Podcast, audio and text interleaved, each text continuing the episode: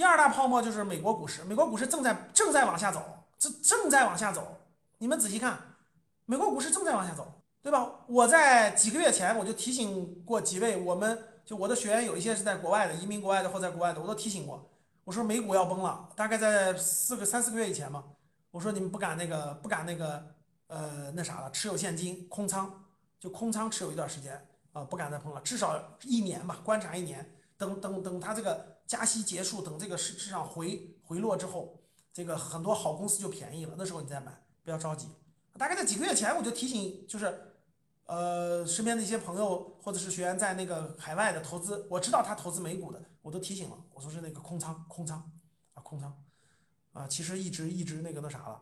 然后国内我也提醒了，国内我十一月份，我去年十一月、十二月，我是不是提醒了很多学员都知道，我说是不要碰任何那个那啥了，你宁可空仓，就没有没有买的你就空仓，啊，你们能买的也就是能源类的和高高股息低估值的。我一直这么说，我都说了好几个月了，老学员都知道，我都说好几个。我说你要不就你没买就别买，你买了你就买能源和那个高股息低估值的啊，只能是这样，别的都不能碰。各位，你看这几个月是不是？这几个月一直所有赛道股、所有贵的全在往下降，降到位了吗？没有，没有，美国股市没降到位，我们的我们降到位了吗？刚才很多人问老师，股市到底了吗？我不跟你说了吗？结构性的你还没理，很多人还没懂。结构性的，现在市场是结构性的，就跟就跟二零年、二一年涨也是结构性的，现在还是结构性的。我每次讲都是这样的，创业板、深证，所有高估值的都不能碰，所有高估值的你们都不能碰。什么市盈率贵的，就以前啊二零年、二一年，很多人都觉得哇。这市盈率三十倍不贵，放开买吧。错了，现在就贵了。很多人说老师，科创板能不能抄底了？科创五零能不能抄底了？不能，还是贵，继续跌。所有你以前认为不贵的，现在都贵了，逻辑发生变化了。以前觉得二十倍好便宜啊，医药公司二十倍好便宜啊，买吧。现在高点不能碰，因为什么？因为这就是。人的人的情绪就是要么就极度亢奋，要么就极度悲伤。这马上来经济危机啥的，你说那能不悲伤吗？所以不能碰，什么什么高估的都不能碰，创业板的、科创板的，呃，什么什么什么深证的，什么市盈率贵的那都不能碰。现在能碰的唯一唯一的非常少，就是地板价的，这真的是地板地板价的，分红都百分之十、百分之八、百分之九，对吧？然后公司业务稳健，然后呢，这才能碰，别的都不能碰，别都不能碰。投资这个风险太大，所以我都不敢多说，说多了怕你们掉坑里啊！真是这样的，我觉得大家还是慎重啊，大家还是慎重啊。这个大多数人啊，各位还是慎重。怎么？大多数人定投指数基金，就市场它现在就是大，你人家你说人家空仓的，你说对不对？人家有些空仓的也是对，我看不懂我就空仓。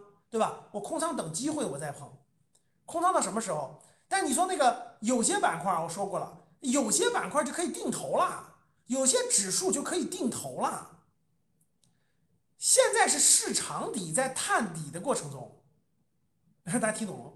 我其实我讲了两个层面的问题，第一个层面就是市场是结构化的，有一部分还远远没有到底，永不能碰。然后类似于科创板啊、创业板啊、深证指数不能碰，什么时候到底不知道。继续空仓，继续等待，它还要往下掉，掉，掉，掉，掉，掉，肯定没有到底呢。这是第一句话。第二句话就是另一些板块已经接近底部了，因为另一些板块过去两年是熊市，有一些板块，有一些有一些指数过去两年它一直在跌，已经跌了百分之五十了，所以它再往下就没有跌的动力了。所以各位听好了，我说的定投不是什么都能定投，市场在触底，不是所有板块都在触底，一部分在触底。三月十六号是政策底，这两天，今天再给你们长点经验，长点知识。现在探索的叫市场底，可能比政策底还要再低百分之十以内。当然是不是说了？现在你就感受到市场底了，就正在感受，没到呢啊！市场底在啥时候？在下周的概率最高。就是市场底在啥时候？在下周，就是今天几号？今天四月二十四，在下周或者是五一之后的第一周，记住你们去感受，我不能说百分之百啊。市场底，市场底就是，嗯，市场底就就就是最低最低最低最低。哎呀，不要不要抓我，不要抓我！哎呀，他扒我腿上扒的我疼。不知道哪天啊，在未来两周内吧，未来两周内，啊，大概率会有一个板块啊，不是全体啊，就是板块一部分板块的市场底，大概率啊，我不能提个股啊，我不能提个股，我也不会给你提这些建议，我就建议教室里各位，投资这个事儿真的太难了。大家长期定投指数基金是你能战胜市场唯一的方法。我再说一遍，长期定投指数基金，要不然你就各位投资这个事儿啊，百分之九十的人你都是普通人。我们要承认我们是普通人，然后就用普通人正常的方法战胜市场。只有很少的人，他要很少的人，他可以去研究，花大量的时间。我每天要花两个多小时的时间，要去研读研究行业动态、政策、公司的基本情况，然后市场情况，要花大量的时间精力的。如果你不花这些精力，根本就不行。你要读大量的书，读大量的东西，找逻辑、找原因、找分析，这个是非常消耗这个脑力、智力各方面的。你还得有兴趣，如果你没有兴趣，你就会觉得很枯燥。所以各位，投资这个事儿啊，只能自度，真的只能自度，别人都教不了，因为每个人每个人完全不一样。啊，我接触了大量的学员，我才感受到深深刻的理解了。投资你想走通啊，第一件事儿，你就不能是个庸人，你得是一个士人。我讲这些你们听不懂了吧？你不能是个庸人，你得是是个士人，或者是个君子，或者是个贤人，或者是个圣人。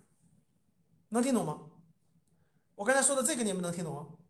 孔子说的，然后就是一些教育相关的东西。孔子说了，世界上的人分为五种，第一种叫庸人，第二种叫庸，就是庸碌的庸，庸俗的庸；第二种叫士人，士就是士农士农工商那个士；第三个叫君子，第四个叫贤人，对吧？第五个叫圣人。庸人就是做什么事都不坚定。就是其实他很多方面他没有，就信念价值观各方面没有没有调理清楚，没有调理清楚，就就是很多事情其实并不坚定，啊，并不坚定，就很多事情很多框架，啊，其实没有那啥了。我不能保证你是什么，你只能修行。你说老师，我现在是个庸人，对吧？我要成为一个士人，可以，你只能学习修行，就是没有自己的思想，没有自己的思想，没有自己的判断，随波逐流。然后呢，这个人云亦云，他是什么人，跟他的学历高低没有关系。有的人就是个士，就是他思想坚定，他思想坚定，他不完美，他不完美，他也有也有各种问题，但是他有可取之处，他不会因为赚了很多钱就迷失了自己，或者很穷就迷失了自己，不会的。就这样的人，他赚多少钱，或者他他他穷，他没有多少钱，都不会影响他是一个。很坚定的人，方向坚定，思想坚定，信念坚定，然后各方面学习进步。